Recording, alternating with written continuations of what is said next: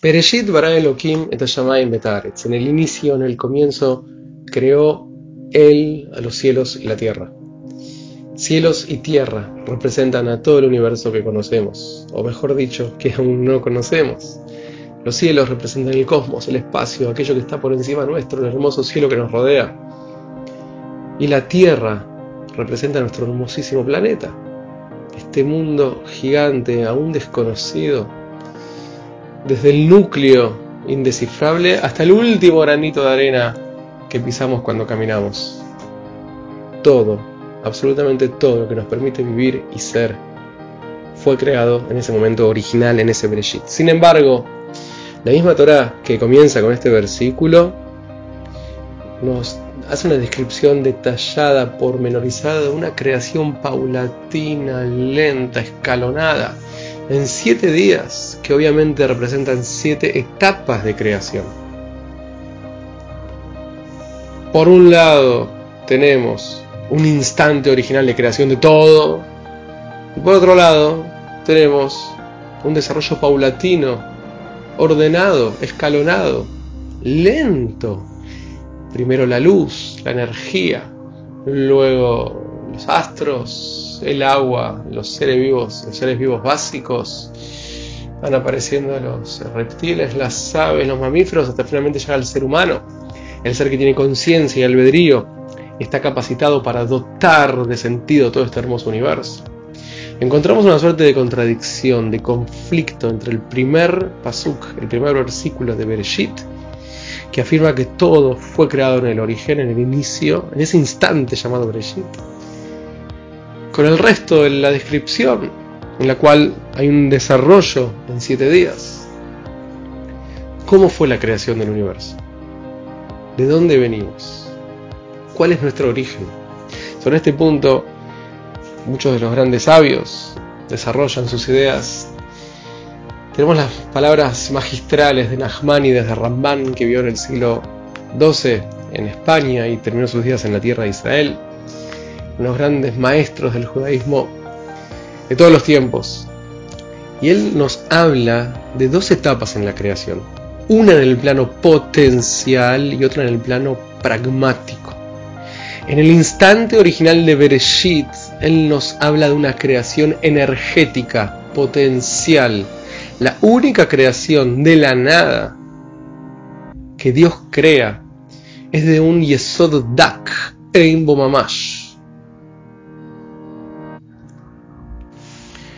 una sustancia ínfima, inmaterial. siendo una energía creativa.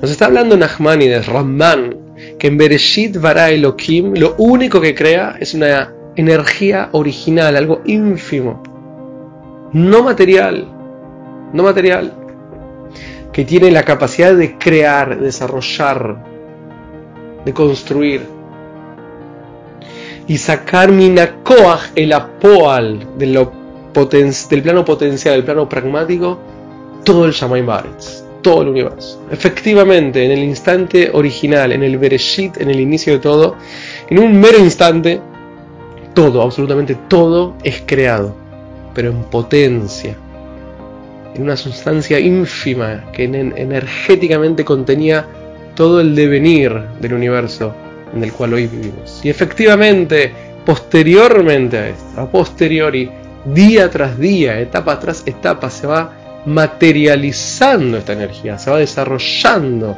este, este plano potencial constituyéndose el universo en el cual vivimos y nos desarrollamos. Bereshit bara Elohim et en el instante original, todo se crea, todo se crea en potencia, para luego en diferentes etapas ir cobrando vida, empezar a, se empieza a materializar, empieza a ser. ¿Qué tiene que ver esto con nosotros? ¿Acaso lo tenés un libro de cosmología? ¿Es un libro de astrofísica? ¿Por qué nos habla de esto? Explica Rabbi Rujan Leibovich a principios del siglo pasado la Torah nos está trayendo el paradigma de creación. Cuando nos cuenta cómo es creado el universo, nos está hablando de nuestro propio mundo, nuestro propio universo. Todos tenemos un universo por crear, un mundo por construir.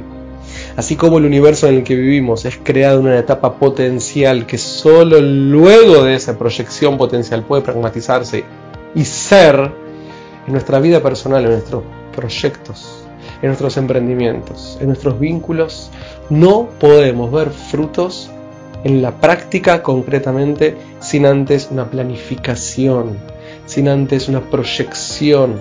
¿Qué busco? ¿Qué quiero? ¿A dónde voy? ¿Qué tipo de vínculo quiero construir? ¿Cuál es mi Bereshit? Hasta que no defino mi Bereshit, hasta que no defino en potencia, no proyecto mi energía, no puedo empezar a crear mi mundo. Estamos empezando a leer de vuelta la Torah, estamos en este nuevo comenzar, en un año muy particular, muy especial. Cada instante es proclive a volver a nacer, a volver a crearme, a volver a existir. Depende de la energía en el instante original, depende de los pensamientos, de las ideas en el instante original en mi Bereshit. Así será en modo de proyección el universo que yo cree. Pensemos cosas lindas, tengamos las ideas en puntos muy elevados, salgamos de la mediocridad y vamos a poder crear el mejor mundo para todos.